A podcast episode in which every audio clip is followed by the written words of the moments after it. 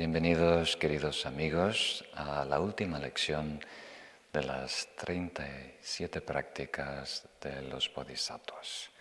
Y en esta lección tenemos una práctica muy especial, a lo mejor dentro de toda la gama de las prácticas, los yogas, las disciplinas de los bodhisattvas que hemos visto, esta puede ser la más económica, queriendo decir la que requiere menos esfuerzo y a la vez más beneficio.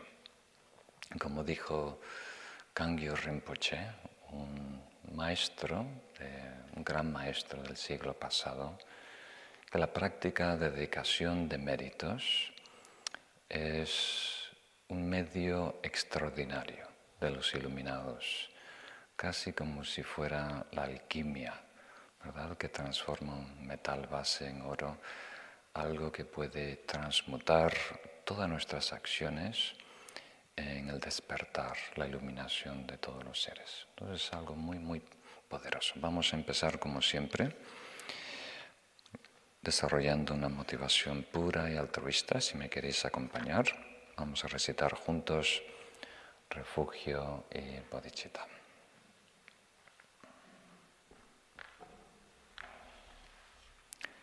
Tomo refugio en el Buda, el Dharma y la Asamblea Suprema hasta alcanzar la perfección.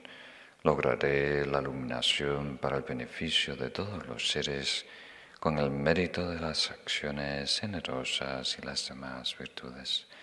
Tomo refugio en el Buda, el Dharma y la Asamblea Suprema hasta alcanzar la perfección. Lograré la iluminación para el beneficio de todos los seres con el mérito de las acciones generosas y las demás virtudes. Tomo refugio en el Buda, el Dharma y la Asamblea Suprema hasta alcanzar la perfección lograré la iluminación para el beneficio de todos los seres con el mérito de las acciones generosas y las demás virtudes. Puedan todos los seres tener la felicidad y las causas de la felicidad. Puedan ellos estar libres de sufrimiento y las causas de sufrimiento. Puedan ellos nunca separarse de la felicidad sin sufrimiento puedan ellos permanecer en ecuanimidad, libres de parcialidad, apego y aversión. Muy bien, muchas gracias. Vamos a empezar como siempre leyendo juntos el, verso. Lo podemos poner en pantalla después lo vamos introduciendo, desarrollando, explicando cómo integrarlo en nuestra práctica.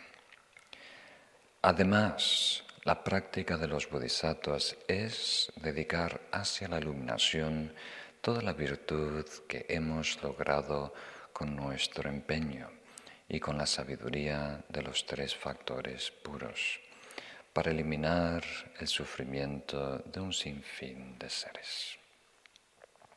Muy bien. Entonces me gustaría empezar dando algo de introducción, porque esto puede ser muy nuevo para muchos de ustedes. Escuchando sobre el karma la primera vez, particularmente eh, esta práctica relacionada con el karma, que es la dedicación del mérito. Y también para los veteranos del Dharma, eh, comprender con más profundidad lo que ya sabemos y lo que estamos practicando. Muy bien.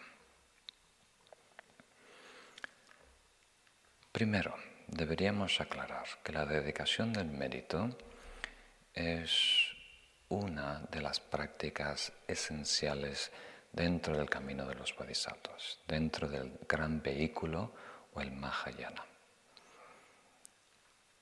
Necesariamente necesitamos refugio, necesariamente necesitamos una aspiración altruista y la mejor de ellas es el bodhicitta, la mente iluminada, la perfección de la compasión.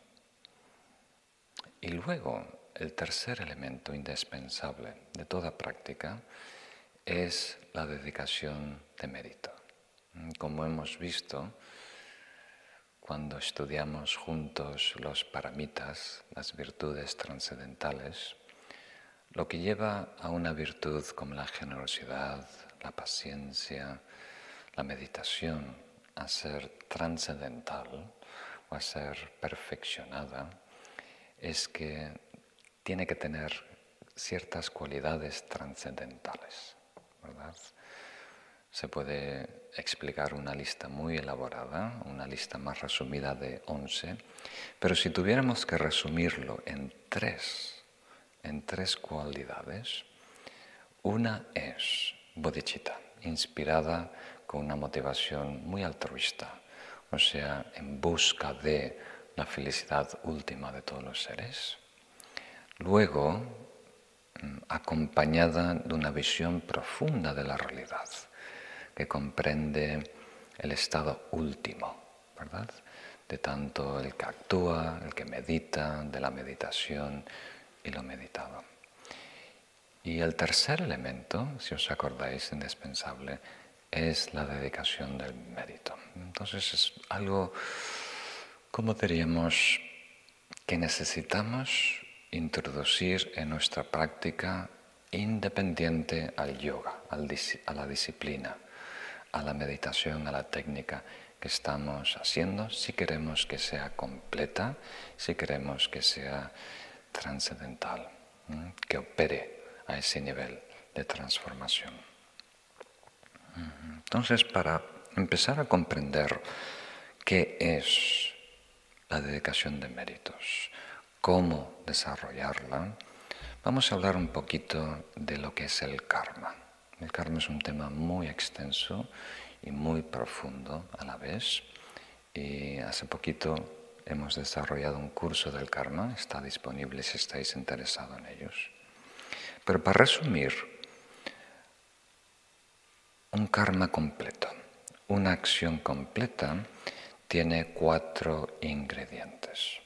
El primero es la motivación, ¿verdad? Tiene que ser una acción voluntaria, tiene que partir de nuestra iniciativa, tiene que ser algo que elegimos, tenemos que estar conscientes.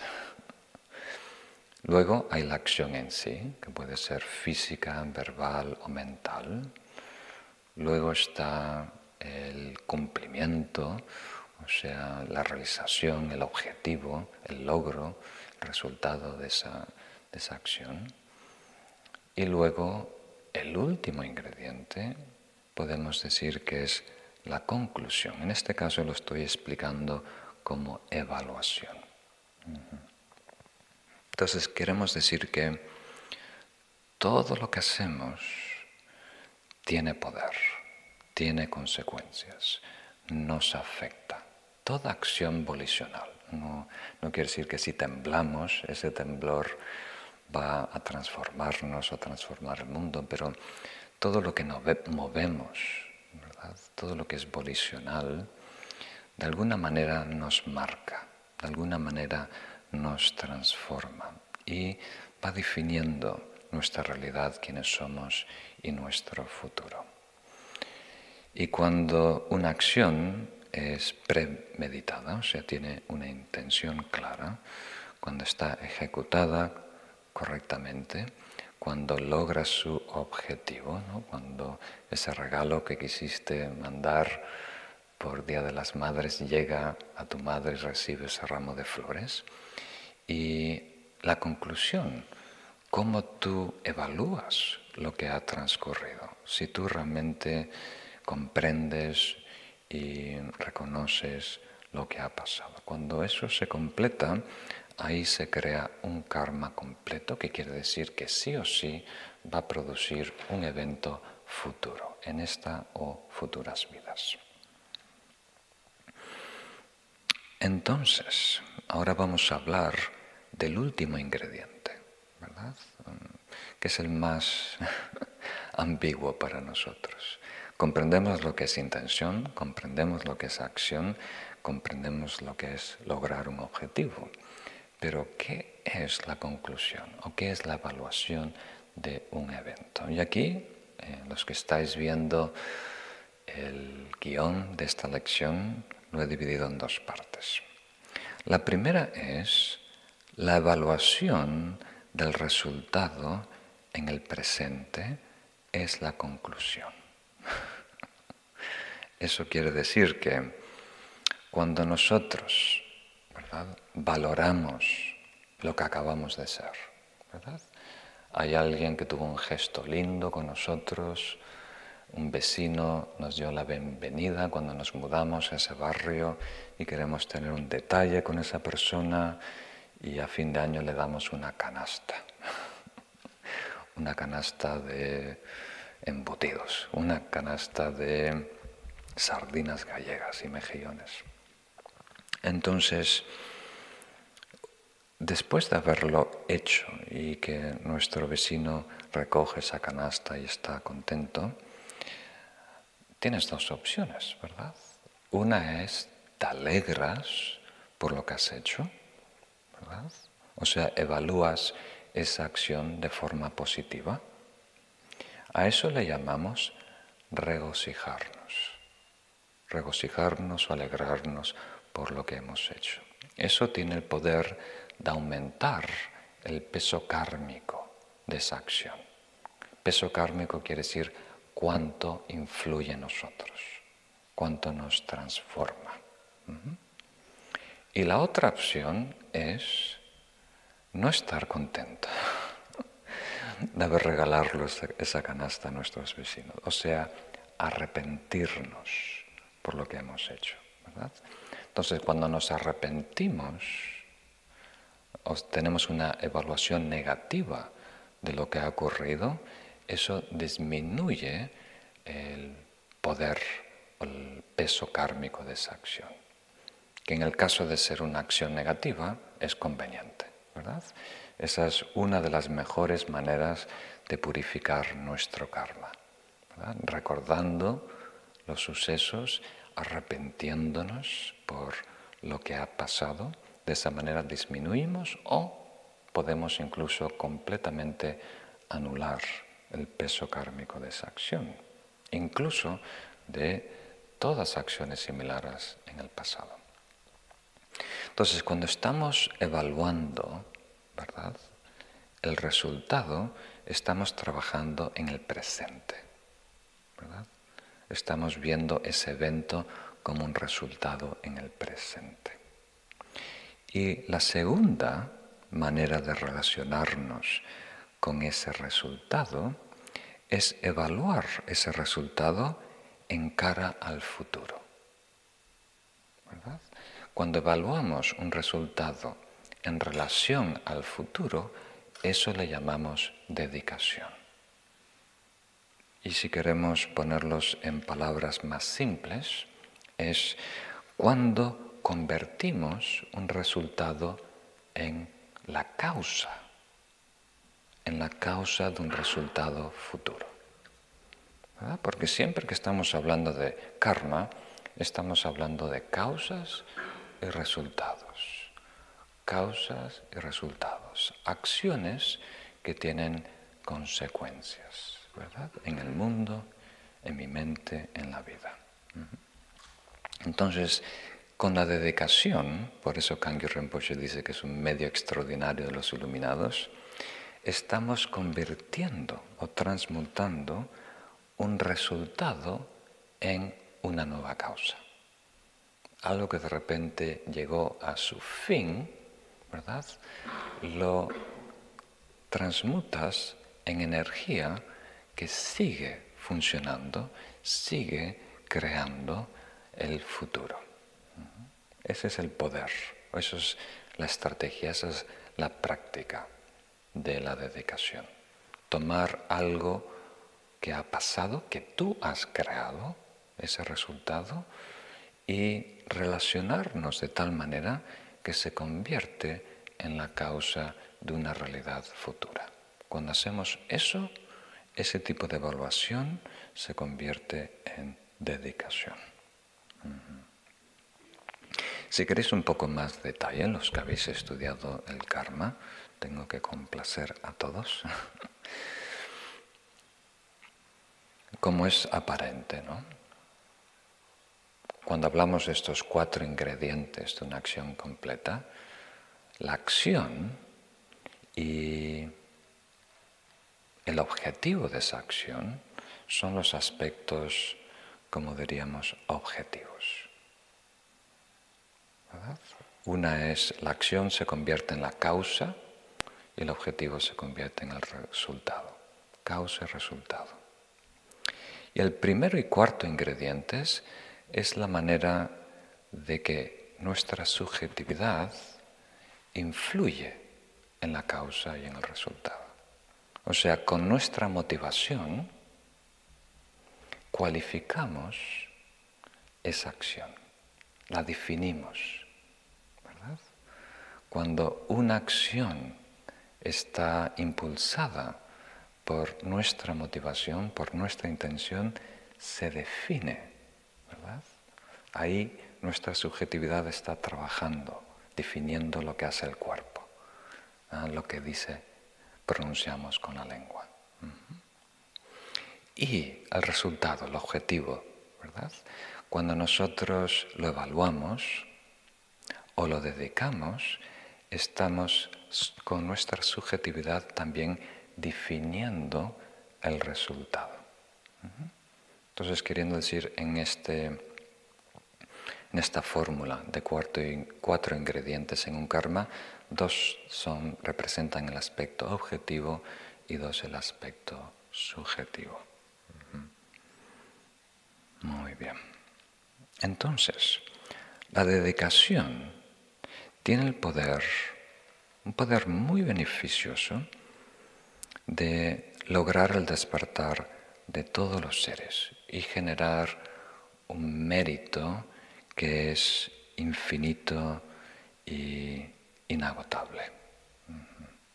Es tan, tan, tan poderoso. Debería invertir un minuto en definir lo que es mérito para los que estáis escuchando por primera vez y también para los veteranos. Eh, hay maneras mucho más completas o profundas de comprender lo que es mérito.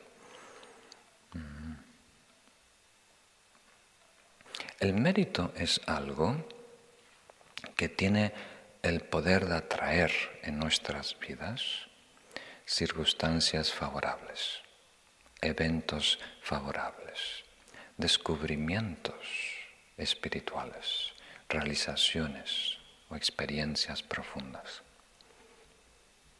Mérito es virtud. Pero si queremos comprenderlo a un nivel más profundo, podemos aprovechar el término clásico tibetano. Si lo traducimos literalmente quiere decir raíz de virtud.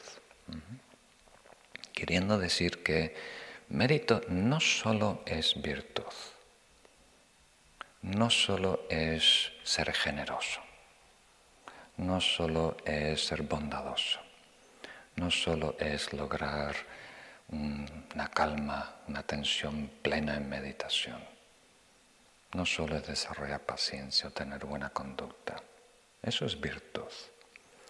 El mérito es la energía que crea esa virtud en nosotros.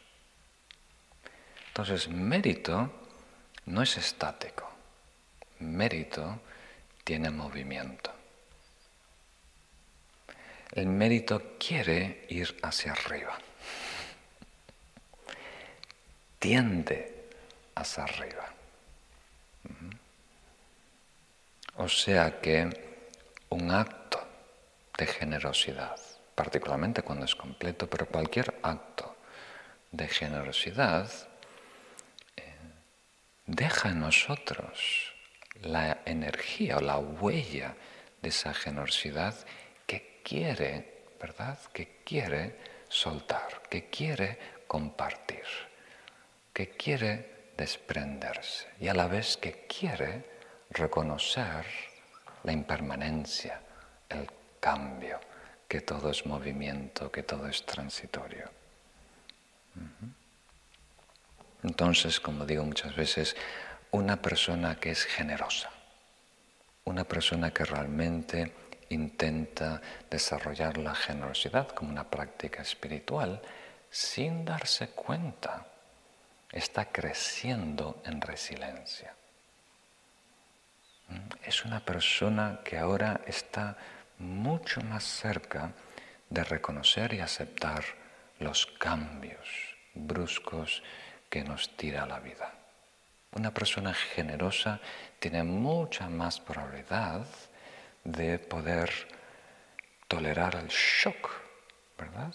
De un fracaso, de una enfermedad, de un desempleo, de una muerte, porque ya está reconociendo ese cambio en la actividad de ser generoso, en la actividad de mover, de compartir. ¿Captan esa idea? Entonces, todas las acciones virtuosas están alineadas, están en armonía con un aspecto de la verdad. Y para simplificar, para darnos una idea con que contemplar, la generosidad está alineada con ese aspecto de la verdad que es el movimiento, el cambio, la impermanencia.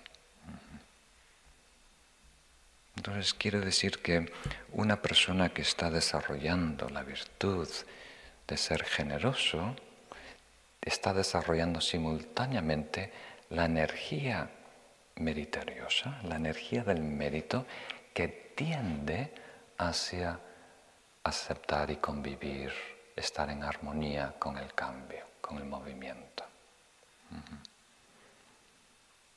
¿Captan esa idea? Y a la vez reducir los miedos que causa las dependencias, el aferramiento, el apego y demás.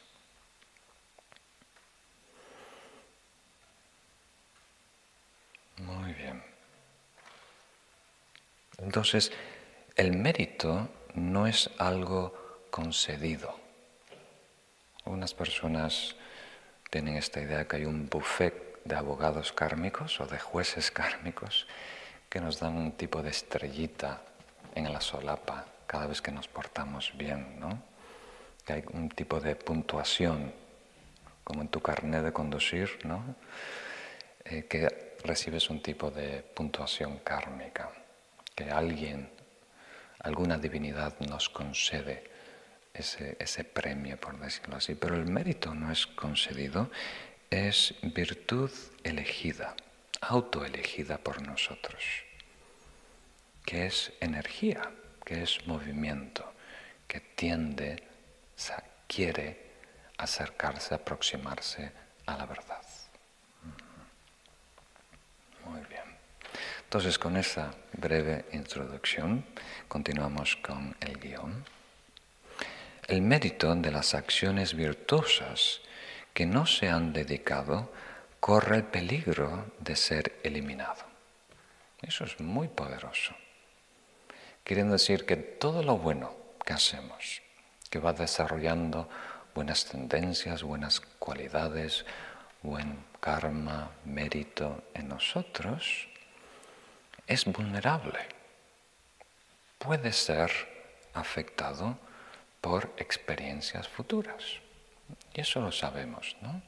Si tú otra vez eres una persona muy generosa, muy generosa, muy generosa, y tienes eh, una persona que has ayudado muchas veces, de repente tú necesitas un favor, una ayuda, que te ayude a mudarte, ¿no?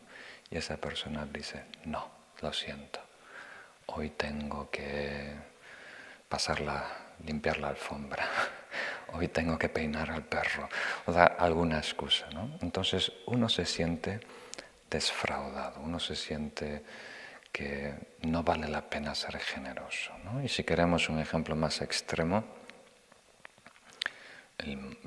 siempre comprendemos mejor con los ejemplos extremos.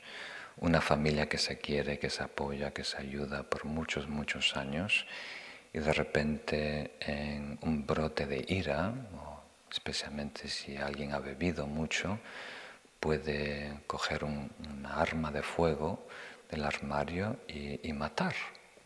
a algunos miembros de esa familia. ¿no? Eh, cada vez más hay violencia doméstica, ¿no? especialmente cuando hay armas de fuego en la casa, casi siempre cuando hay abuso también de químicos, de drogas, de alcohol. Entonces, en segundos, en un brote de ira que solo tomó unos segundos, se elimina, se borra todo ese cariño, todo ese afecto, toda esa generosidad, todo ese cuidado cultivado por años y años y años y años y años. ¿Captan esa idea?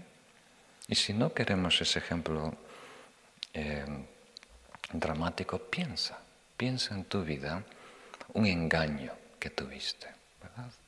Alguien te desfraudó, confías en esta persona y te manipuló, te engañó, te estafó, ¿no? Y en ese momento puede que tú llegues a la conclusión que las personas no valen la pena, que no vale la pena ser tan bueno, que todas las personas se aprovechan, toman ventaja. Puedes llegar a una conclusión muy pesimista, ¿verdad? De lo que es la humanidad, de lo que son los seres, de lo que tú deberías hacer, después de muchos años de cuidado, cariño, atención y demás. Entonces aquí nos dicen las enseñanzas que un estado aflictivo severo como la ira, o el rencor, el odio, ¿verdad? Puede eliminar mucho mérito, muchas acciones, karma positivo acumulado por mucho tiempo, incluso vidas. Y también ideas opuestas como la que acabo de pronunciar, cuando llegas a una conclusión de que las personas no merecen, las personas son todas malas, o que siempre están buscando aprovecharse y demás, o que no funciona la ley del karma, ¿verdad? Que todo es al azar, todo surge al azar, entonces, ¿para qué ser bueno? ¿Verdad? No hay ninguna consecuencia de mi conducta. Si, nadie se entera, entonces no hay maldad. Podemos llegar a esa conclusión filosófica. Entonces, hay mucho en juego. Esta práctica de dedicación es muy importante, muy poderosa.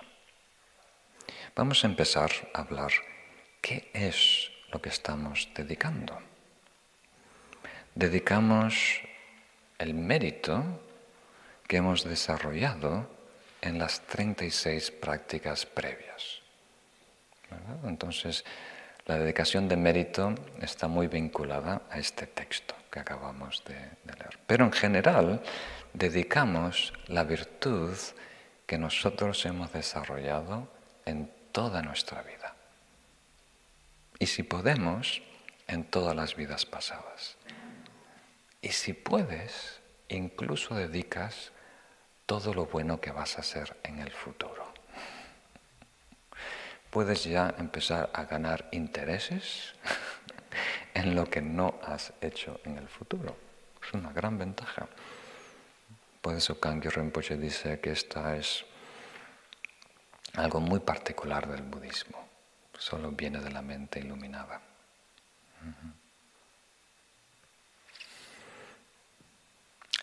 podemos dedicar incluso la virtud hecha, cometida, desarrollada por otros seres.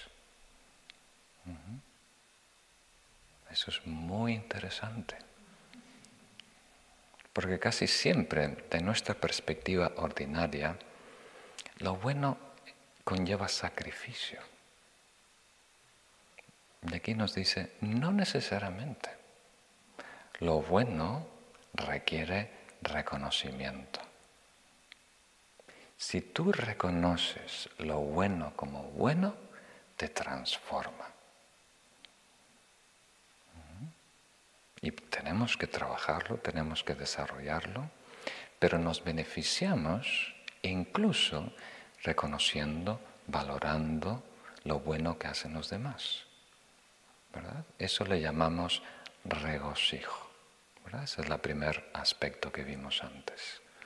El cuarto ingrediente o fase de un karma completo es cómo evaluamos lo que ha transcurrido, lo que hemos hecho nosotros los que hacen los demás.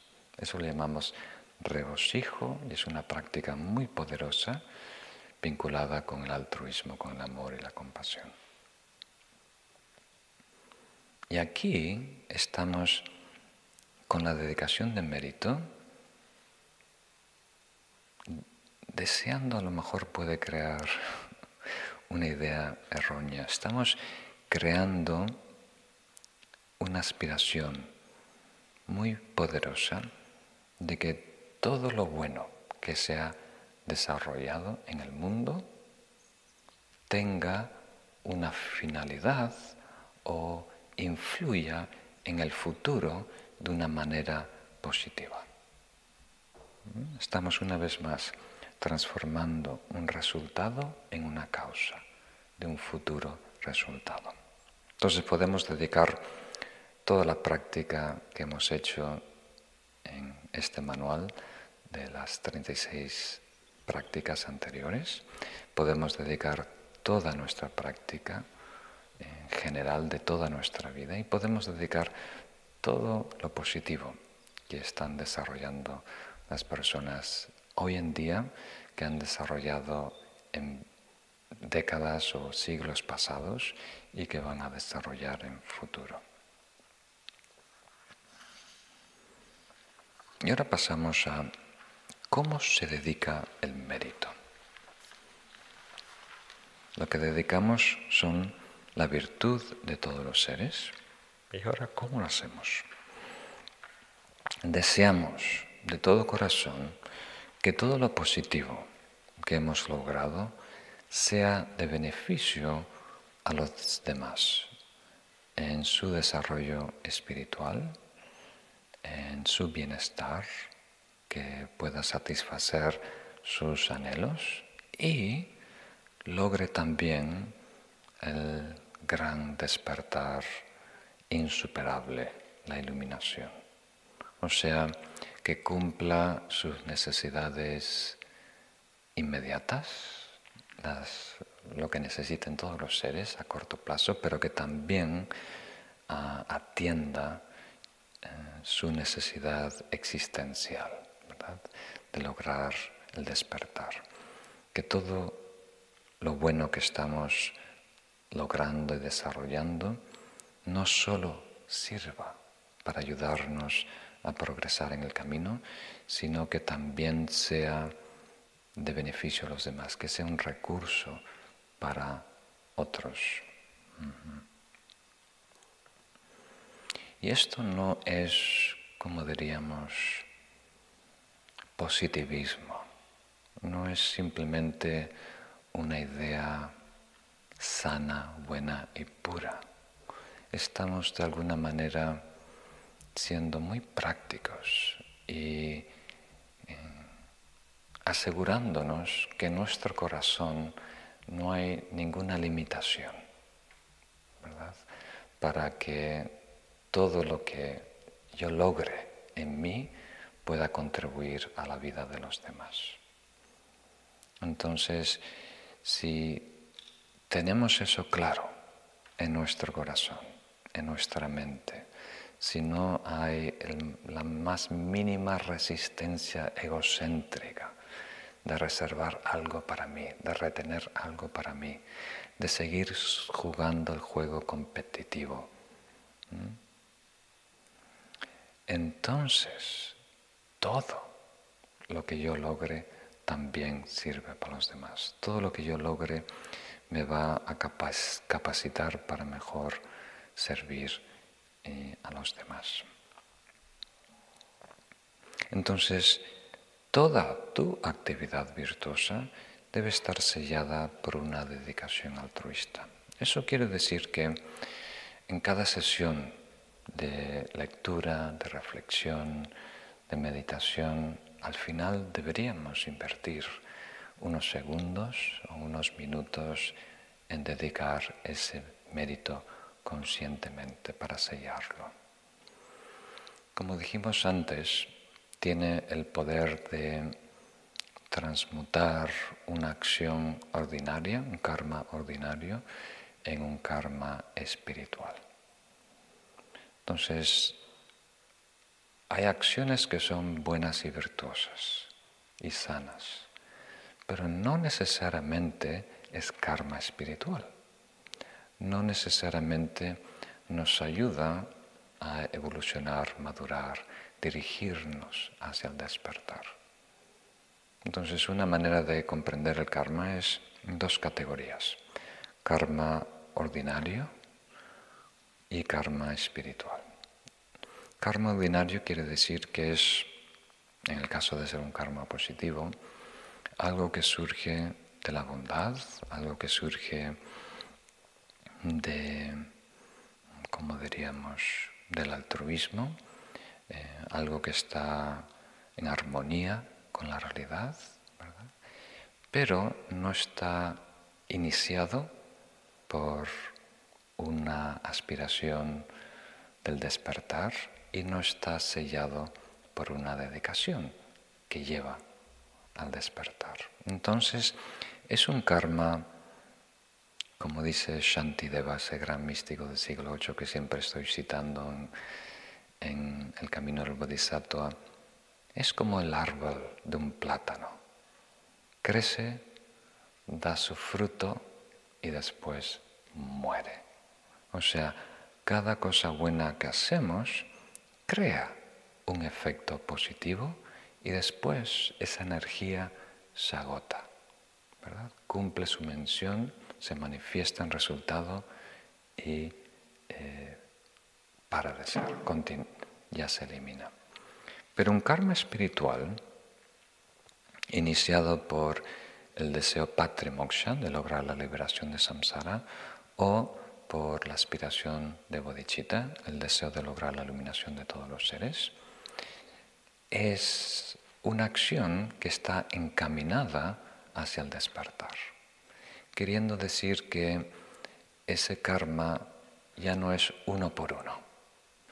Esa causa no tiene un resultado, sino sigue produciendo resultados continuamente, continuamente, sin agotarse. Y eh, si lo hacemos bien, esos resultados aumentan en poder en la medida que avanzamos en el tiempo, en la medida que se combinan con otras acciones virtuosas. Entonces esto es tan importante porque no se nos está pidiendo hacer más, no se nos está pidiendo ser más generosos o meditar más, ¿verdad? O ser más amorosos o ser más pacientes. Lo que se nos está pidiendo es al principio y al final incluir a todos los seres. Y ese aparentemente pequeño detalle cambia todo. Va a cambiar todo en nuestra vida. Entonces, los practicantes que descubren este secreto y lo pueden incorporar en su práctica, van a sentirlo.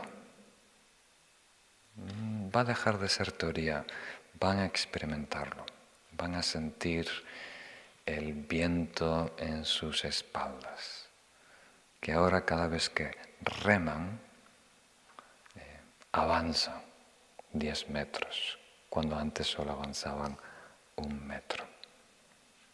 Entonces es una práctica muy poderosa, muy inteligente, ¿verdad? Para sacar más beneficio de lo que ya estamos haciendo. Entonces, no solo cada meditación, sino al final de cada día, recuérdate de dedicar el mérito, de desear de todo corazón. Hay oraciones que te pueden ayudar, es, bueno apoyarse por estas oraciones que vienen de mentes brillantes, bondadosas, iluminadas, elevan nuestro estado, o si no, en silencio o en tus propias palabras. Algunas personas también se expresan de una forma muy inspiradora, muy poética. En tus propias palabras, desea de todo corazón que todo lo bueno que surja de las actividades de este día, si hay algo fortuito, algo positivo, algo bueno que salga de lo que he hecho hoy, que no se quede aquí, ¿verdad? Que no solo me ayude a mí, sino que mejore el mundo, que ayude a contribuir a la paz, a la igualdad, a la solidaridad, al despertar de todos los seres.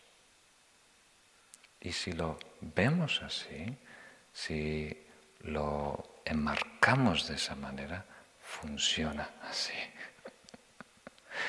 Y la razón es, viene un poquito más adelante, pero me adelanto dándoles una pista, la razón es que las acciones no tienen hueso, no tienen esencia, no están predefinidas, no se valoran por la cantidad de euros que gastaste en esa canasta para el vecino.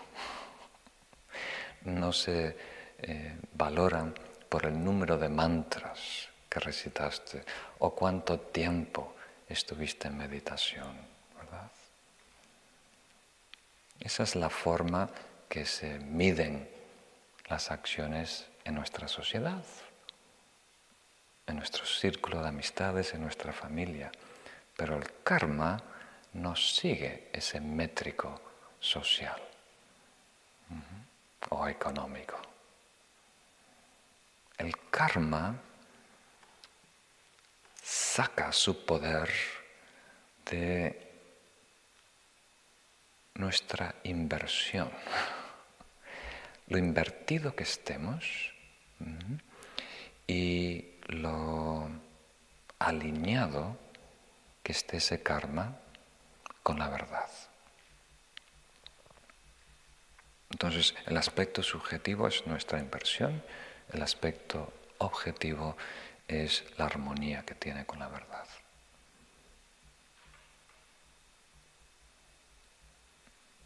Y no solo eso, al concluir cada proyecto que hagamos, también deberíamos dedicar el mérito. Y muchas veces en, el Tíbet los practicantes al concluir un retiro de unos meses o de unos años, le piden a un maestro que les ayude a dedicar el mérito, que las acompañe en una sesión en que invierten un par de horas en dedicar el mérito de ese año meditando. O la obra de construir unas estatuas, o construir un templo, o beneficiar, construir un puente, o algo así. Porque hay mejores maneras de dedicar el mérito que otras. Entonces, si estamos acompañados por alguien que tiene una visión muy vasta, muy profunda de la realidad, y que realmente está comprometido a la felicidad de todos los seres, ese trabajo conjunto de dedicación de méritos eleva también nuestro karma personal. También, esto es algo muy curioso, cuantas más veces dedicamos el mérito, más crece. Ahora, a nivel social, esto no funciona, ¿verdad? Si tú le recuerdas a tu amiga, ¿verdad? Que le regalaste tal cosa el año pasado, tu amiga no va a estar más contenta porque le haya recordado eso. Y si se lo recuerdas todas las semanas, llega cada vez disminuye, ¿verdad? Lo contento. Bueno, me regalaste, está bien, no me lo tienes que, ¿cómo se dice en castellano? sacar a la, a la, a la cara. Ok, tienes que hablar más altos con las, no escucho con las...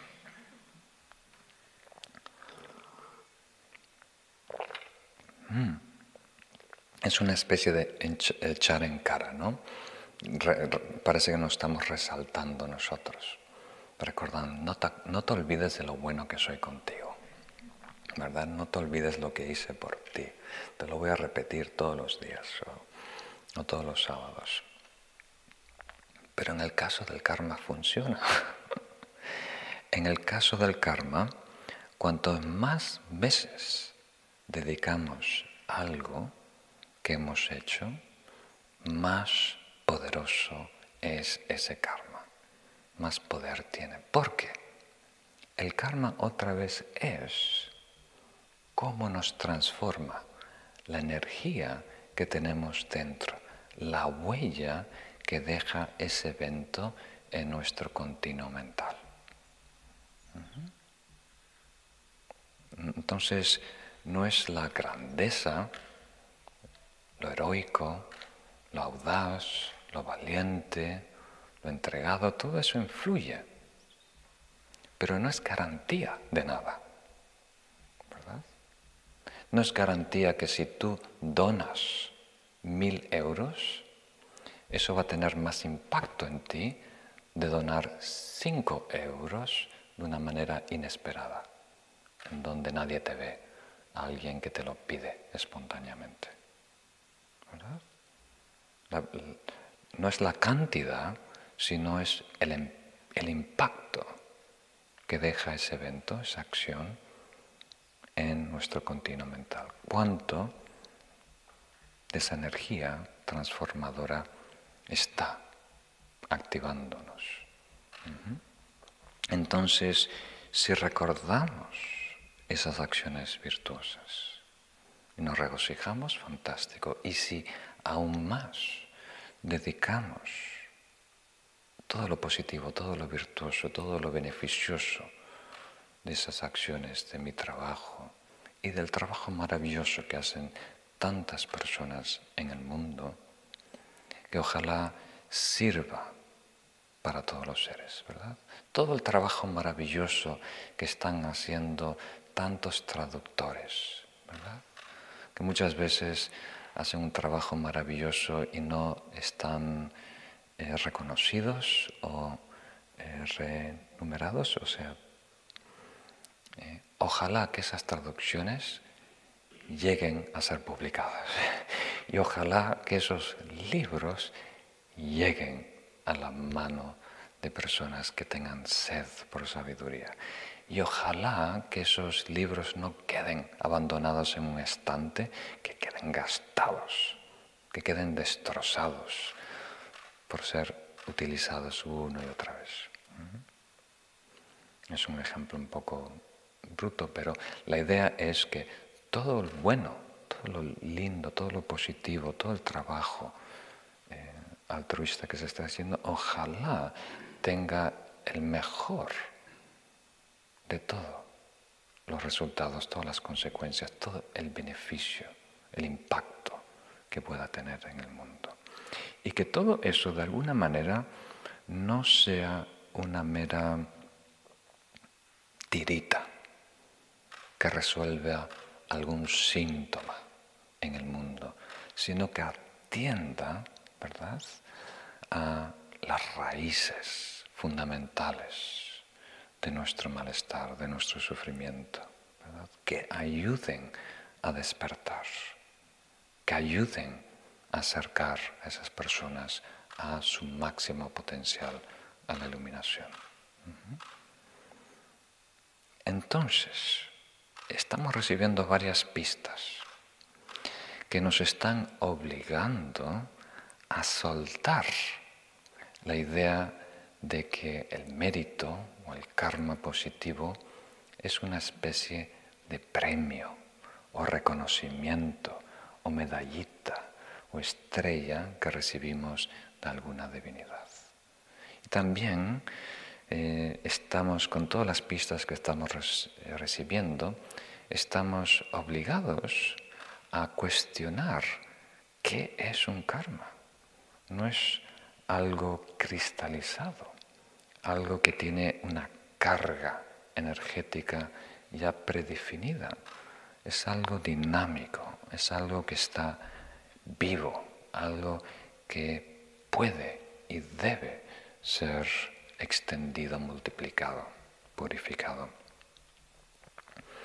Y ahora vamos a verlo de una manera más concreta y específica. En el apartado número D dice, la dedicatoria más pura, más profunda y más transformadora trasciende las nociones abstractas de las tres dimensiones. Agente, el que inicia esa acción, el que está desarrollando esa práctica, la acción en sí, como el acto de meditar o, regalar algo, y el objeto, lo que regalamos o la persona a quien se la regalamos.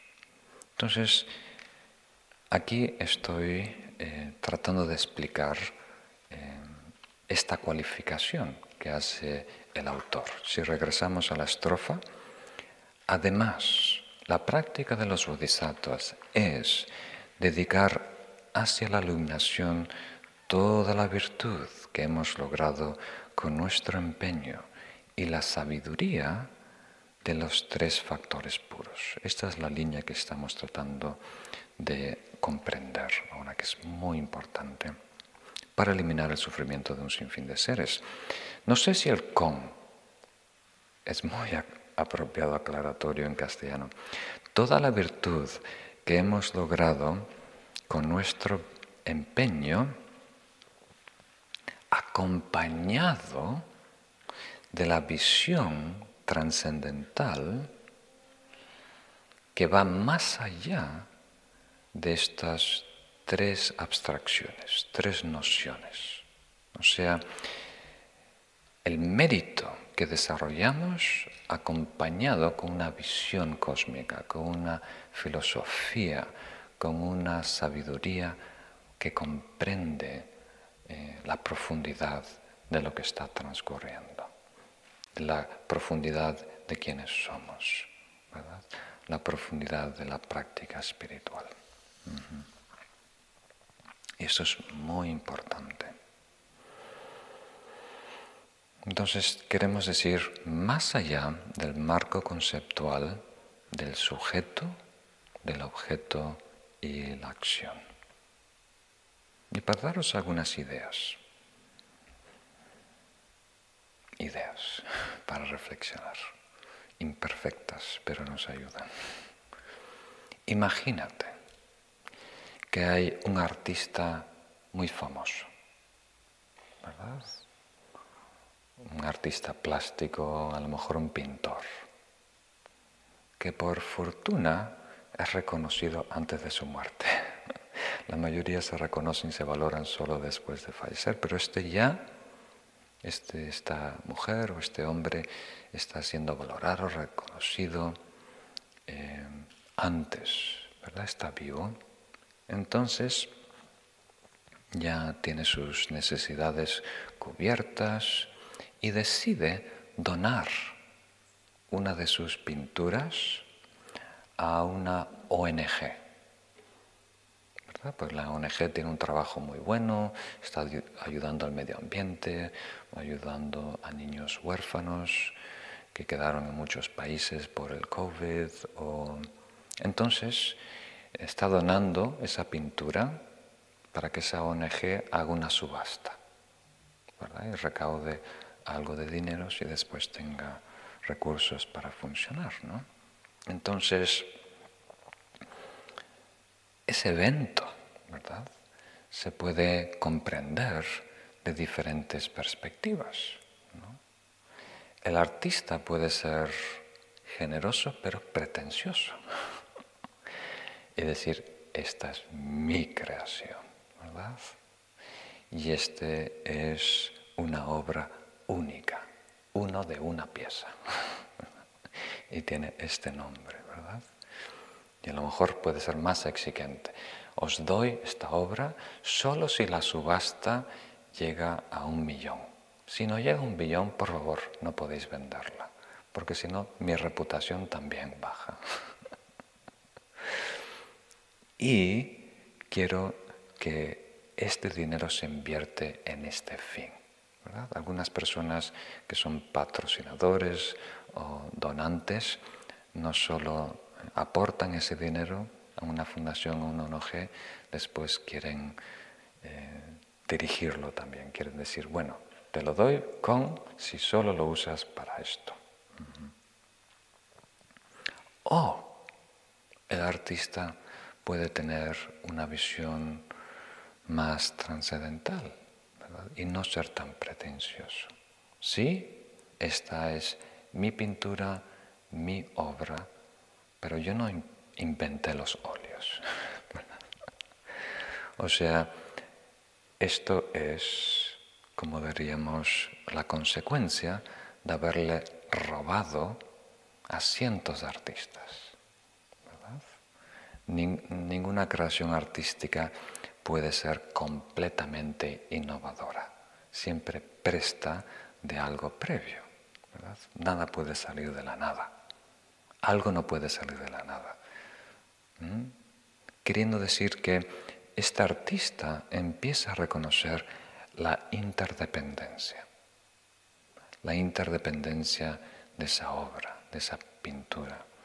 Todas las cosas que pasaron en su vida todos los maestros, todos los artistas, todas las obras que influyeron en él, eh, que colaboraron en producir este objeto. Y este objeto a la vez está compuesto de lienzo, de madera, de óleos y un esmalte, y si profundizamos eh, son átomos. ¿Verdad? ¿Y yo qué soy? Yo también soy una coproducción. Yo soy, ¿verdad? Algo que es interdependiente. Y a la vez esta, esta pintura no va a dar de comer a nadie, Esta ONG lo que va a hacer es vendérsela a un millonario, a una corporación, a un coleccionista, ¿verdad? Entonces también algo interdependiente. Yo estoy eh, colaborando eh, con muchas personas en crear un movimiento interdependiente para desarrollar un evento de subasta en donde va a haber una transferencia de banco a banco y después eso se va a decodificar en un proyecto y que va a ir a otro continente, que va a pagar los salarios de muchas personas y va eh, eventual finalmente a beneficiar a personas. ¿Captan esa idea? Entonces cuando lo vemos de, como una gran red de interacciones, una gran red de interdependencia, entonces comprendemos el poder que tiene el karma. ¿verdad? ¿Cómo una acción en un estudio, ¿verdad?, en Valencia puede cambiar la vida a cientos de personas en Indonesia, cientos de niños en Indonesia, ¿verdad? Y no tomar completo como diríamos, responsabilidad, pero en el sentido positivo. Crédito, no, no tomar completo crédito por ese bien, saber que tú solo estás agregando algo, ¿verdad? Entonces, ese es el gran secreto, el gran poder que lleva al karma a operar a otro nivel el reconocimiento de la gran red de interdependencias. Somos una coproducción. La acción que estamos desarrollando es una gran coproducción. El efecto también es una gran red de interdependencias que afecta mucho más y a muchos más de lo que nosotros reconocemos y asumimos. Entonces, cuando uno reconoce, se da cuenta de esa gran red de interdependencias, entonces no corta la influencia. No, no la corta, sino permite que ese beneficio, que esa donación se siga extendiendo, se siga extendiendo, siga afectando a varias generaciones de muchas maneras, encaminándonos al despertar. Es muy, muy poderoso. Entonces, nuestra dedicación de mérito no puede cambiar el karma a otra persona. Una persona no puede alterar el karma de otro. Si fuera posible ya estaríamos todos iluminados. Hay budas y bodhisattvas que solo quieren nuestra felicidad y nuestro bien. Entonces, si alguien pudiera eliminar nuestro karma negativo o darnos karma positivo, ya hubiera sucedido. Pero cuando hablamos de karma, estamos realmente hablando de dos cosas. Una es el karma principal y el otro es el karma secundario, queriendo decir la causa o las condiciones. El individuo es la causa. Tú eres la causa de tu vida. ¿Verdad? Tú eres el factor principal. Tú eres la semilla. Y lo que te rodea es abono. es agua, es nutrientes, es sol. Son las condiciones que permiten que esa semilla germine. Entonces cada uno de nosotros se define por lo que hace, por lo que decide. Pero las condiciones juegan un papel muy importante, no determinante, pero muy importante. Entonces, cuando dedicamos el mérito, no podemos cambiar la causa, la semilla, ¿verdad? Eso depende de cada quien, qué decisiones tome. Pero sí podemos mejorar las circunstancias, mejorar, mejorar las condiciones, hacer que su entorno sea más favorable. ¿Verdad? Incluso como padre, no puedes garantizar que tu hijo o hija sea un éxito. Eso depende de tu hijo o tu hija. ¿verdad? Pero como padre o como madre, tú puedes mejorar las circunstancias, el entorno, las condiciones, para que haya más probabilidad que tu hijo y tu hija sea un adulto responsable, feliz, ¿verdad? Que contribuya a la sociedad y demás. ¿Tiene sentido?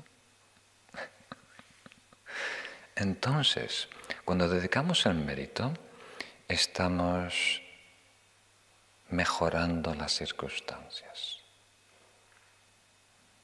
eh, ayudando a que todos tengan mejores entornos, mejores eh, condiciones para florecer. Incluso eh, hay unas oraciones que podemos recitar para personas que han fallecido. Entonces no podemos cambiar ¿verdad? el karma de alguien. La próxima reencarnación que va a tener ese individuo depende de las causas y condiciones que ha desarrollado por muchos siglos, por muchos continuos.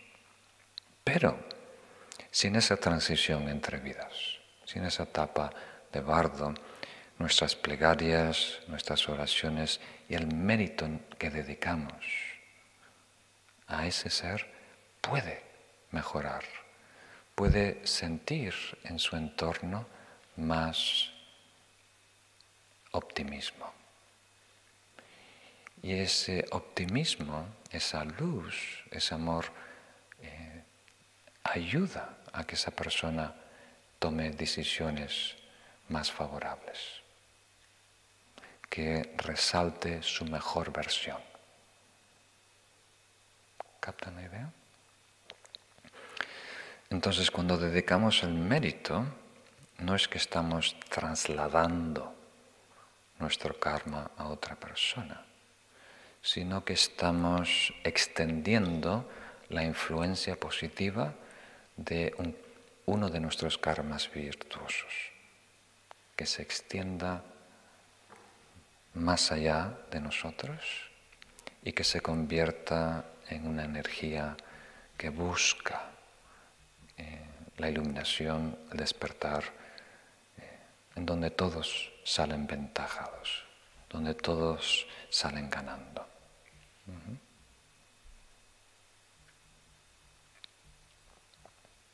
Otro ejemplo es algo tan simple como dar un vaso de agua.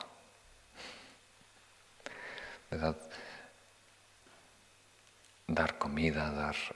Algunas veces estamos tan aferrados a, nuestra posición de donante, de la persona que está dando, y vemos a la otra persona necesitada como alguien inferior a nosotros. Y como este objeto que tenemos, incluso el agua, como si fuera nuestro, cuando realmente es, el agua es parte del ciclo natural de la naturaleza, ¿verdad? Está temporalmente en nuestra nevera, pero no es eh, directamente, absolutamente, literalmente nuestra.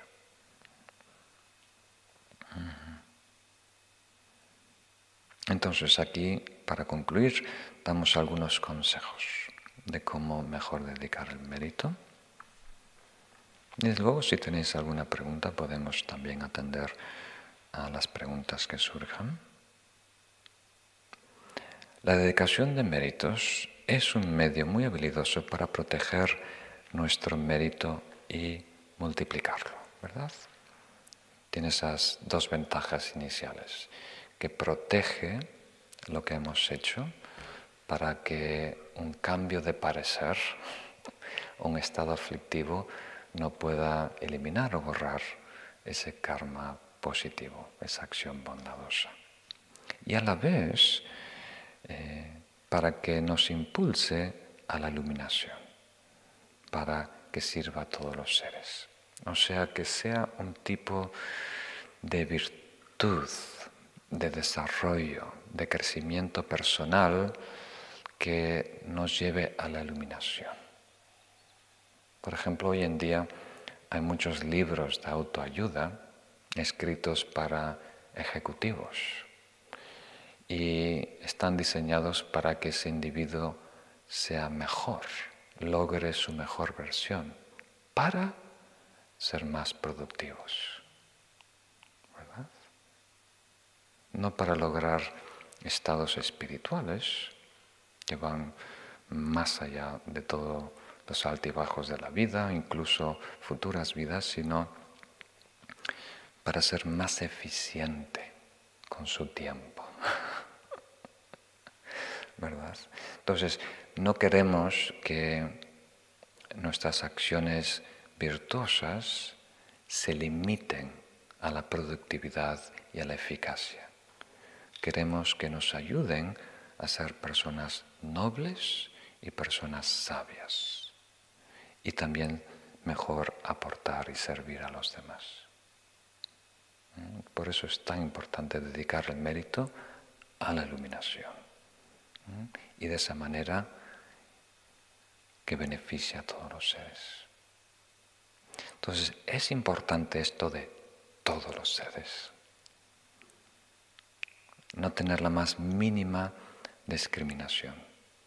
Lo que queremos llegar es a un estado que supere nuestro horizonte conceptual, de lo que es espacio de lo que es tiempo y de lo que son seres. O sea, desarrollar un estado infinito. Cuando nosotros dedicamos el mérito y empleamos estas palabras que nos ayudan a superar los límites, todos los tiempos, todos los mundos, todo tipo de vida, ¿verdad? Cualquier forma que se exprese ese anhelo básico de lograr bienestar y felicidad, ¿no? que esta acción cumpla, que esta acción sirva para beneficiarles, ¿verdad? Que todo lo que yo haga, haya hecho o pueda ser en el futuro, eh, de alguna manera contribuya a la paz, contribuya al despertar, contribuya a la felicidad perfecta y absoluta de todos los seres.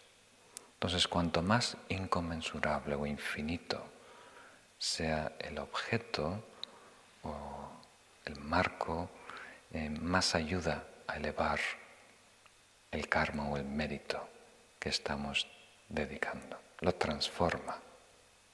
El hecho, el hecho de compartirlo a, a un tiempo infinito, a un número infinito de seres, transforma lo que estamos compartiendo. Y de esa manera tiene un impacto mayor o trascendental en nosotros. Y el segundo consejo, esto es un poco más para los veteranos, los que estáis acostumbrados a recitar las oraciones de dedicatoria, debemos superar la inmunidad a las palabras. O sea, algunas veces recitamos una oración y es rara. Es rara porque viene a lo mejor de una cultura ajena o de un tiempo remoto o de una mente sublime. Pero toma un tiempo para asimilar esas palabras. Para incluso comprender lo que están invocando. Y después nos empiezan a inspirar, nos empiezan a ayudar a elevar nuestro estado. Pero con el tiempo crecemos inmunes, desarrollamos anticuerpos. A esas palabras ya no nos impactan, ya estamos un poco, eh, como se dice en Scheider, un poco eh, aburridos, agotados, cansados de escuchar lo mismo. Entonces tenemos que asegurar que cada vez que recitamos una oración, la hagamos con una mente fresca y realmente intentemos que esa oración nos transporte a un estado profundo y sublime. Que realmente sea energía, que no estemos recitando como un loro, pero realmente que estemos tratando de conmovernos y activarnos. Pues muy bien. Ahora, si os parece, ah, nos abrimos a las preguntas. Eh, si hay alguna pregunta, si no, eh, podemos concluir. Eh, preguntas relacionadas con el tema de hoy. Entonces, Hoy, como concluimos este ciclo de las 37 prácticas de los bodhisattvas y estamos justo tocando el tema de la dedicación de méritos, hoy deberíamos hacer una dedicación de méritos más extensa de la que normalmente hacemos. Entonces, a continuación vamos a recitar juntos la mejor de todas las dedicaciones de méritos, que se llama la aspiración de Samantabhadra que al final tiene una dedicación eh, muy profunda de, méritos. Y a la vez es el tema que voy a desarrollar a continuidad. Ahora que hemos acabado este ciclo de las 37 prácticas, el próximo sábado eh, empezaremos un nuevo ciclo, que es el ciclo de Samantabhadra, que es una oración tan profunda y tan poderosa que se convierte en meditación y es la oración, le llaman reina, porque es la oración más poderosa que hay en el arsenal tibetano. Y en sí es eh, valorada, apreciada por todas las tradiciones tibetanas y la que más se recita en los monasterios cuando se hacen estas grandes asambleas de oraciones por la paz mundial esta es la oración principal que se recita. Y vais a ver que trata de llevarnos a ese estado sublime y trascendental. Pero antes, ah, alguna duda si tenéis.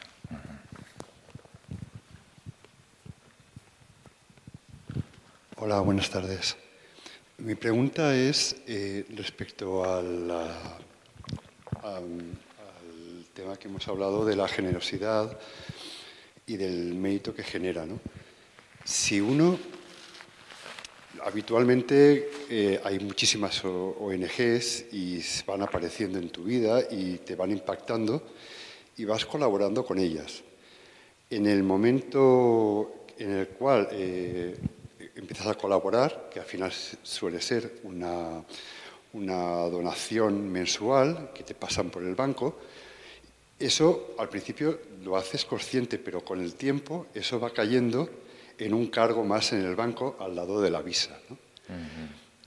Por un lado, tú eres consciente de que estás haciendo un bien, pero a mí me da la sensación de que eso con el tiempo se va perdiendo. Y no sé cuál sería la actitud correcta o cómo enfrentar eso cuando a lo mejor llevas 10 años pagando una cuota para una ONG que es correcta, que sabes que el dinero sirve, pero queda muy lejano el día en el que tú decidiste que ibas a hacer eso. Y a lo mejor al cabo de los años hay cinco o seis ONGs que te pasan el cargo todos los meses. Eso. Muy bien, muchas gracias, Salva. Entonces, en, tu ejemplo es una ONG, ¿no? que de ahí en adelante en Europa tienen este mecanismo que te quitan automáticamente la cuota mensual de, tu, de tu, cuenta. Es muy conveniente. Pero eso, eso mismo pasa con la meditación. ¿verdad? Si tú te comprometes con un lama, yo todos los días, de ahora en adelante, voy a hacer la práctica del Buda de la compasión y recitar el mantra. Entonces los primeros días muy entusiasmado ahí con tus oraciones, con tu mala, contando los mantras, pero con el pasar del tiempo se hace rutina, se hace una especie de, ¿cómo se dice? Eh, cuando haces una gestión en un banco, sí, una especie de trámite, ¿verdad? Y no, no tenemos ese impacto, ese impacto, ese impacto. Entonces, tenemos que eh, asegurar que todo lo bueno que estamos haciendo esté intencionado, que sea parte consciente, la parte consciente de nuestra vida. Y al concluir, hacer una dedicatoria de méritos. Hacer una dedicatoria. Entonces, lo bueno de, la dedicación de méritos es que es retroactiva. Retroactiva. Podemos ir hacia atrás y recuperar todas las acciones positivas que no fueron bien intencionadas o que no fueron reconocidas o que no fueron valoradas o que no fueron destinadas. Y funciona. Entonces podemos regresar, ¿verdad? Y ver en este año calendario o esta década, todas las cosas buenas que hemos hecho, agruparlas, destilar todo ese mérito en, nuestro corazón y mente y dedicarlo a despertar a la iluminación de todos los seres. y funciona. Entonces, Ya que una acción no está cristalizada, es energía, ya que una acción no tiene hueso, no tiene esencia inherente, es parte de la interdependencia, nunca tiene un fin técnico. todas las acciones tienen una puerta de atrás y podemos regresar a esa acción, a ese evento, de nuestra vida abrir esa puerta, reintroducirnos y redefinirlo, magnificarlo si es positivo y neutralizarlo si es negativo. Entonces, cuando decimos que un karma completo tiene cuatro elementos, el último, la evaluación, es esa puerta de atrás. Y está gratis, no tiene llave. Podemos y debemos regresar a todos los eventos de nuestra vida, purificando, sanando los dañinos, los que dejan sombra y huellas negativas en nosotros, y aumentando, magnificando, haciendo espiritual todo lo positivo que hemos hecho en nuestra vida. Todo depende cómo nosotros lo encaremos, lo visualizamos, porque técnicamente cualifica. Ya que el karma no tiene hueso, no tiene esencia inherente, no es una cosa particular, es una gran red de interdependencias, siempre está habilitado, siempre es posible agregar un nodo más en esa red. Conectar esa red a la iluminación de todos los seres, al despertar de todos los seres. Es válido.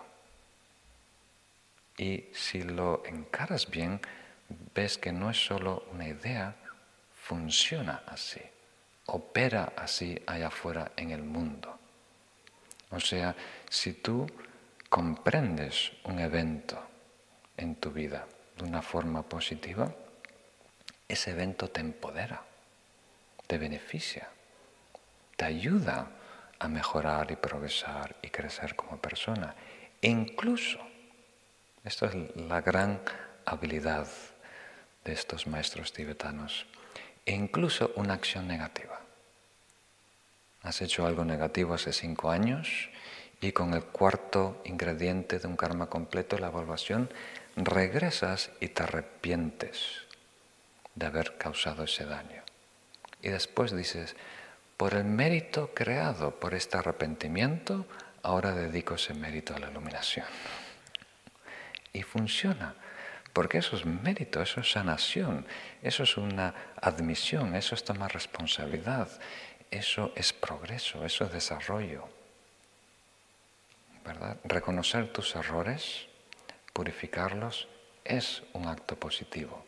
Eso desarrolla mérito y ese mérito ahora beneficia a todos los seres. Y si somos honestos, no hay algo más maravilloso en el universo que recuperar a alguien malvado. ¿Verdad? Y recuperarnos a nosotros es aún más digno, más bello. Ese es un karma muy positivo, un mérito muy poderoso. Muy bien. Entonces, para eh, concluir con tu pregunta, debemos estar conscientes en cada paso de las cosas buenas que hacemos, desarrollando una motivación pura y si podemos bodhicitta, pero si hay algo que queda atrás en nuestra historia, igual podemos regresar a ello con la dedicación. Entonces si alguien tiene otra pregunta, no es necesario quitar la máscara, podemos acercar el micrófono. ¿Todo claro?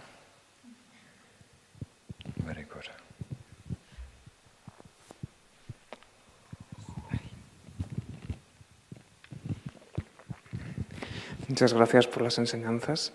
Quería preguntar sobre qué nos recomendaría a la hora de dedicar entre estas aparentes dos opciones.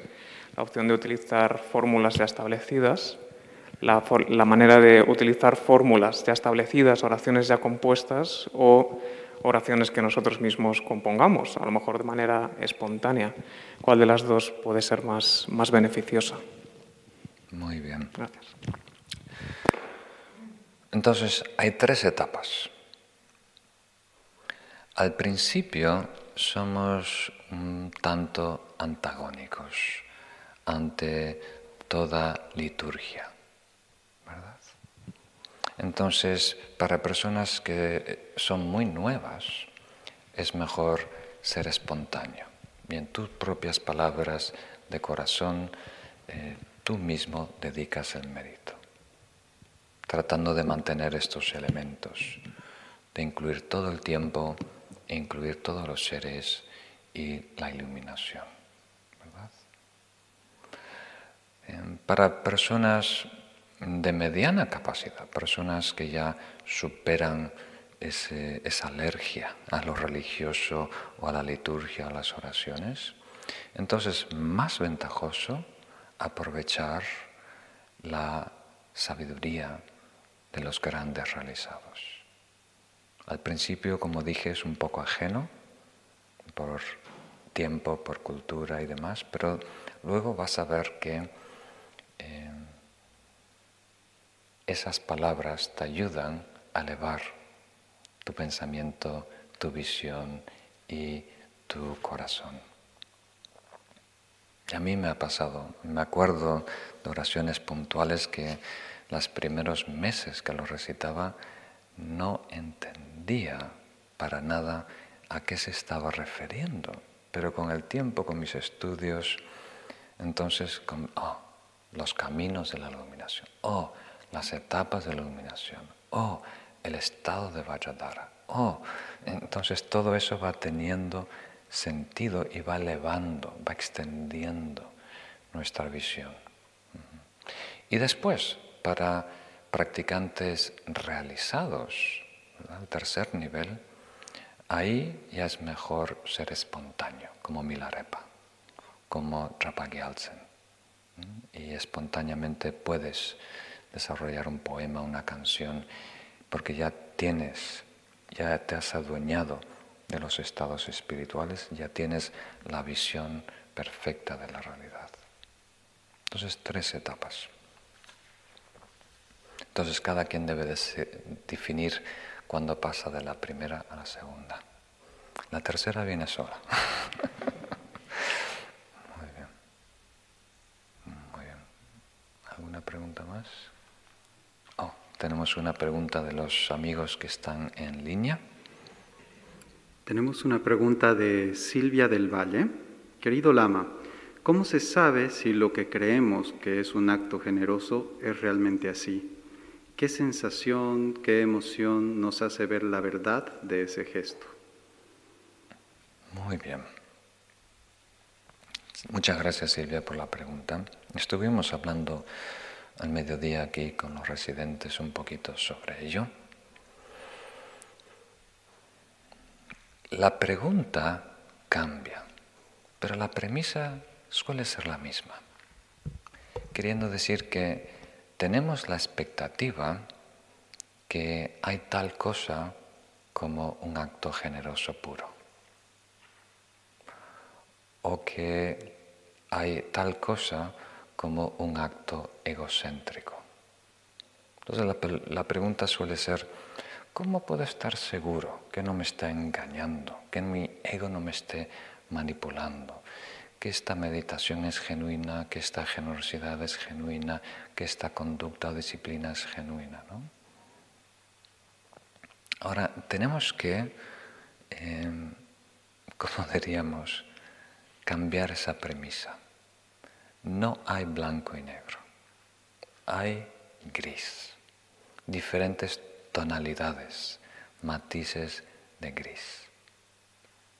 Si no estamos iluminados, hay egocentrismo. Entonces aquí no estamos iluminados. Yo no estoy iluminado. Hay egocentrismo. Puede haber más egocentrismo o menos egocentrismo, pero hay egocentrismo. ¿Captan esa idea?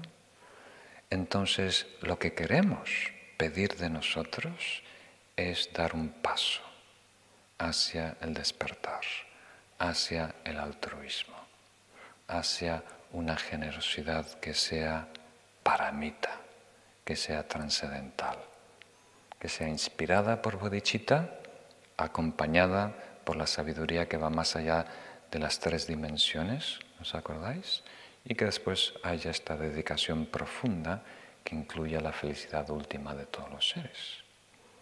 Inicialmente lo vamos a hacer conscientemente si somos un practicante. ¿no? Una persona común y corriente simplemente es generosa, pero como practicante uno intenta desarrollar la mejor de todas las aspiraciones, estar acompañado de la mejor visión y después concluir y sellar ese acto con una dedicatoria.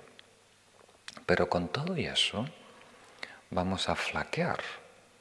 Podemos pronunciar las letras correctamente, ¿verdad? Yo no tanto, pero ustedes seguro que sí. Pero igual vamos a flaquear en el sentido.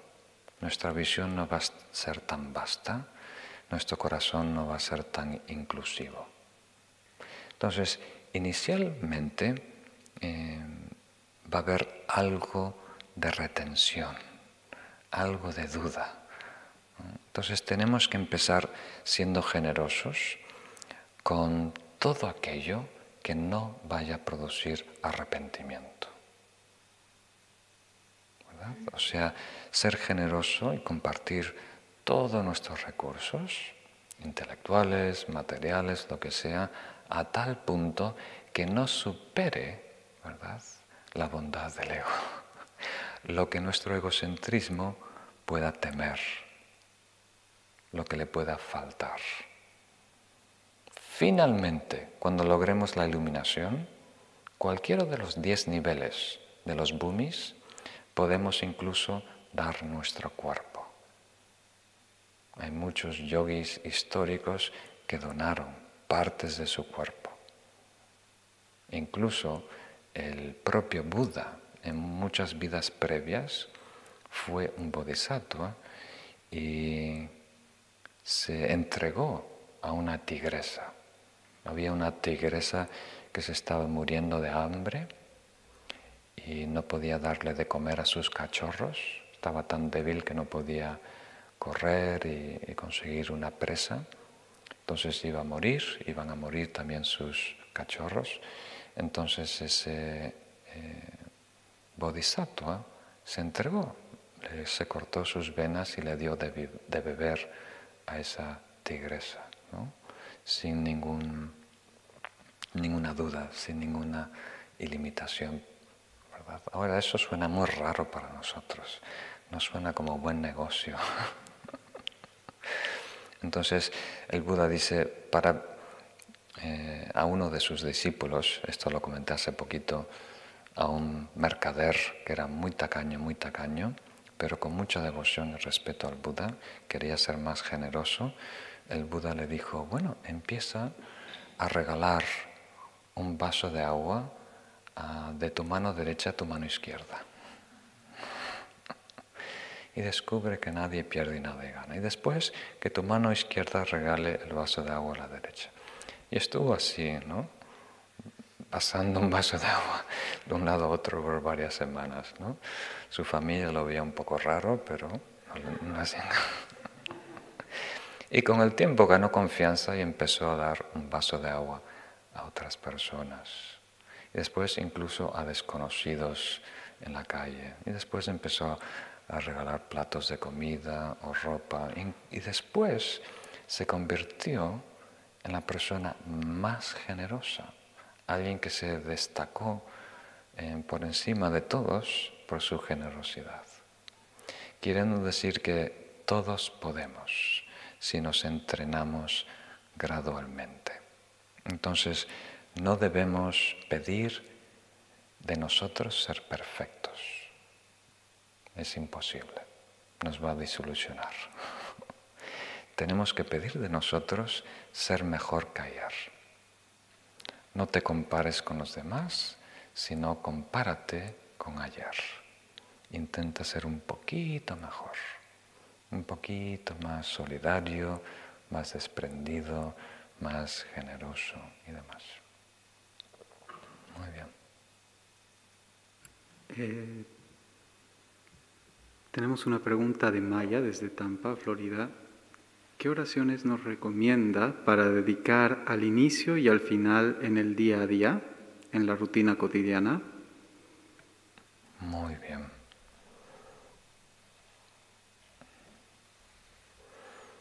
Entonces creo que en nuestro website tenemos un sitio para descargar oraciones.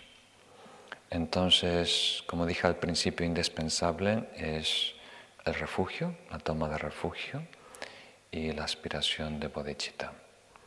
Y la fórmula eh, suele ser muy breve. Hay fórmulas más extensas. Una de ellas es la oración de siete ramas.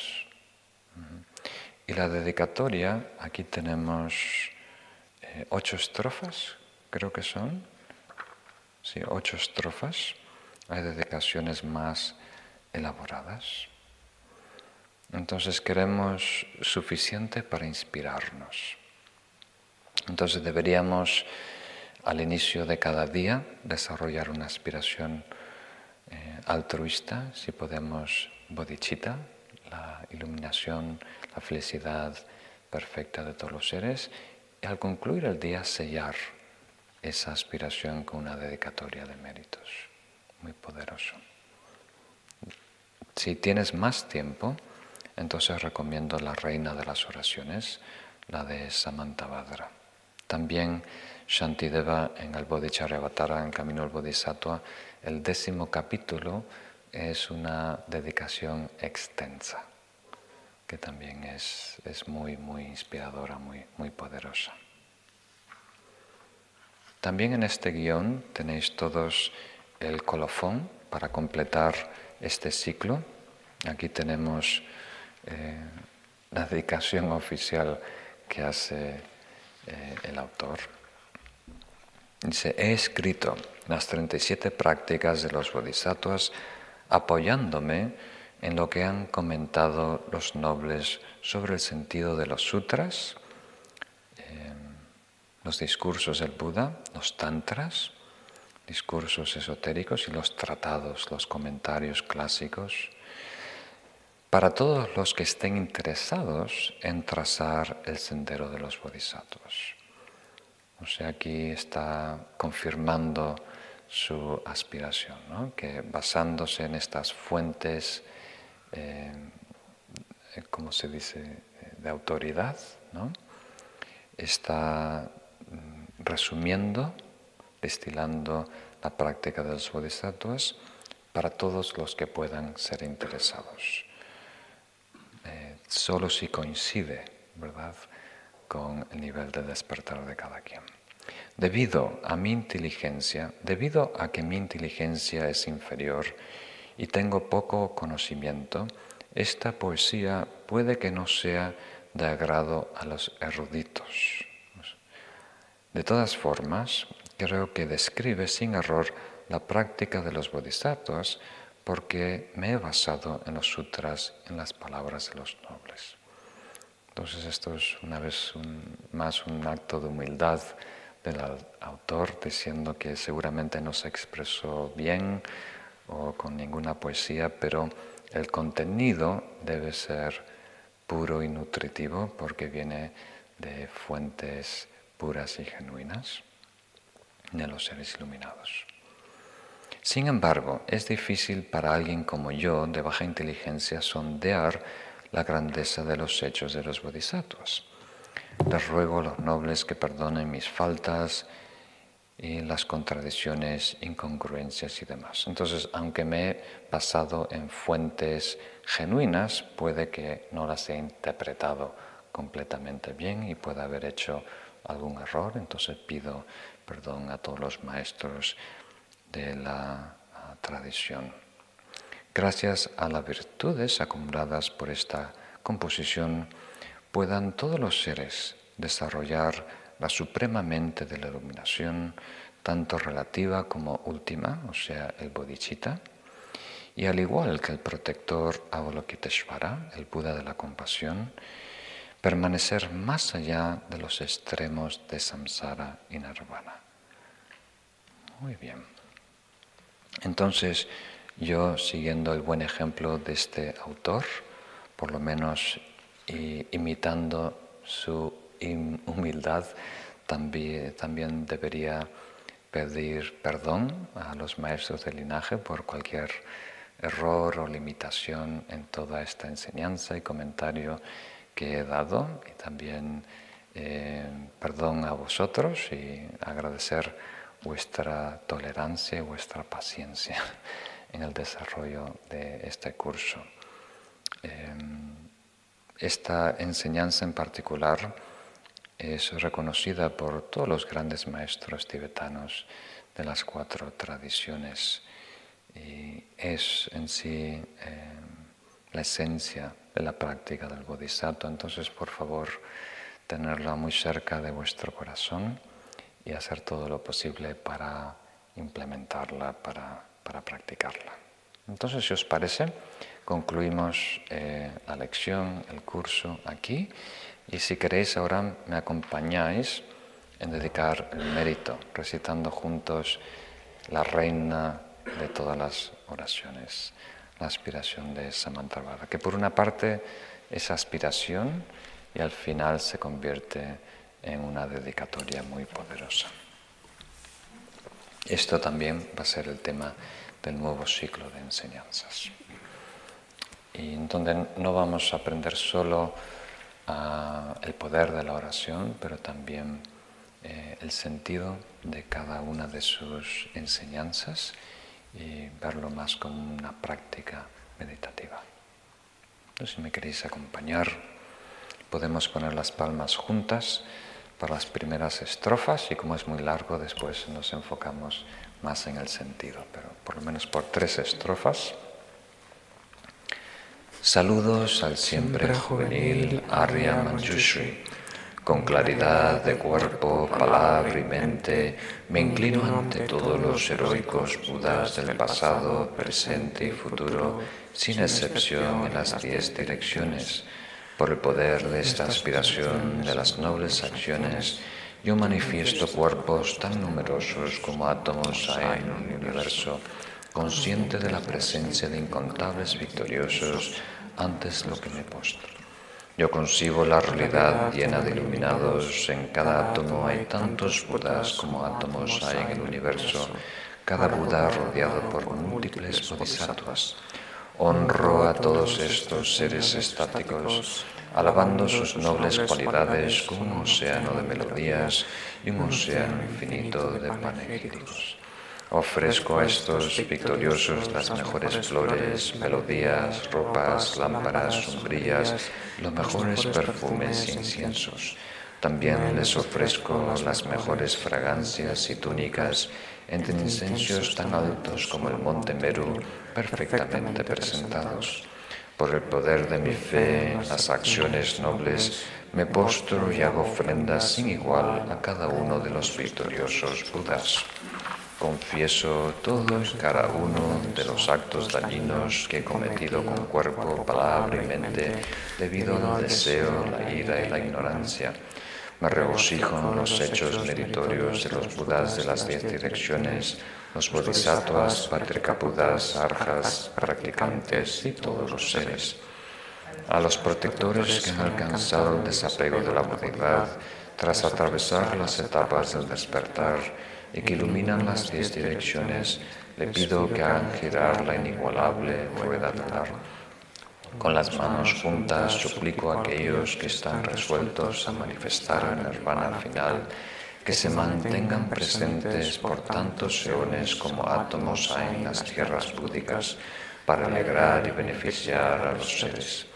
Dedico cuanta pequeña virtud haya acumulado al prostrarme, ofrendar, confesarme, alegrarme, pedir y suplicar la iluminación de todos los seres que pueda hacer ofrendas a los Budas del pasado y los ahora presentes en las diez direcciones, que los Budas del futuro colmen rápidamente sus aspiraciones y lleguen a la Budidad a través de las etapas del camino de la iluminación, que todos los mundos en las diez direcciones se vuelvan vastos y puros, llenos de los bodhisattvas y budas que se han sentado al pie del poderoso árbol de la iluminación que todos los seres en las diez direcciones sean siempre felices y estén libres de enfermedades, que todos encuentren el Dharma más apropiado para ellos y se comen sus esperanzas, que lleve a cabo las prácticas de los bodhisattvas y recuerde todas mis existencias pasadas y que en todas mis vidas, tras muerte, migración y renacimiento,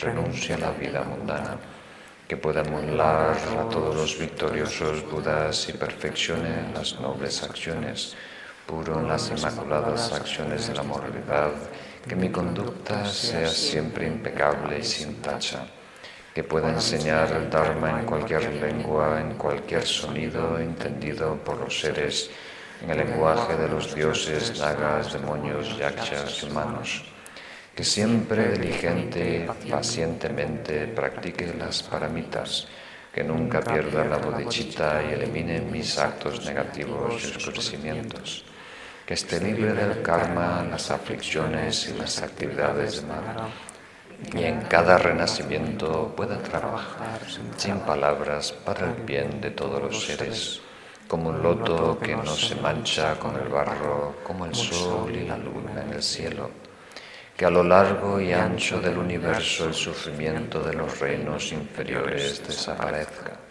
estableciendo a los seres en la felicidad que pueda trabajar para el beneficio de todos los seres, que pueda perfeccionar las prácticas de los bodhisattvas y servir a los seres adaptándome a sus necesidades enseñarles la noble conducta y así participar durante todos los futuros eones.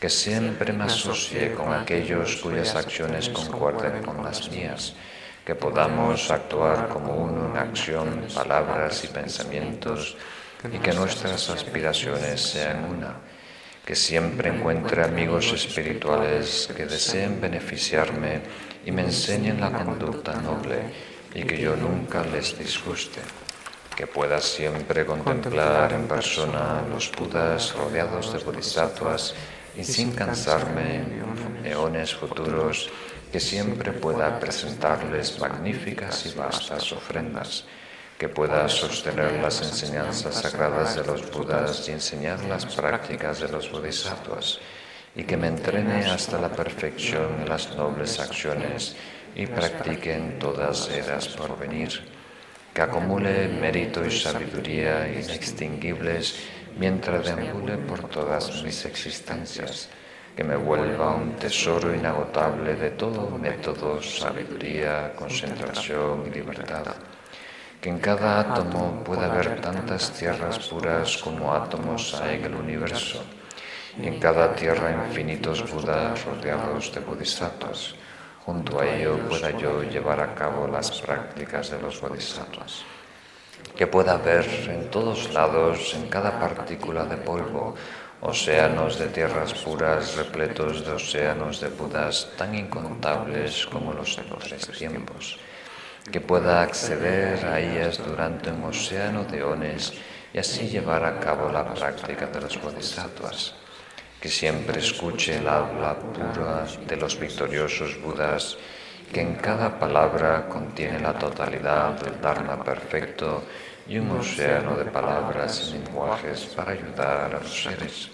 Que por el poder de mi mente pueda escuchar y realizar la melodía infinita que surge cuando los victoriosos Budas del pasado, presente y futuro hagan girar la rueda del Dharma tal y como la sabiduría de los Budas penetra en todos los futuros eones, que yo también pueda acceder a ellos instantáneamente y que en cada fracción de segundo sepa todo lo que existió, existe y existirá, que pueda contemplar en un instante a los Budas del pasado, presente y futuro, leones entre los humanos, que pueda llevar a cabo sus obras mediante el poder de la liberación de las ilusiones.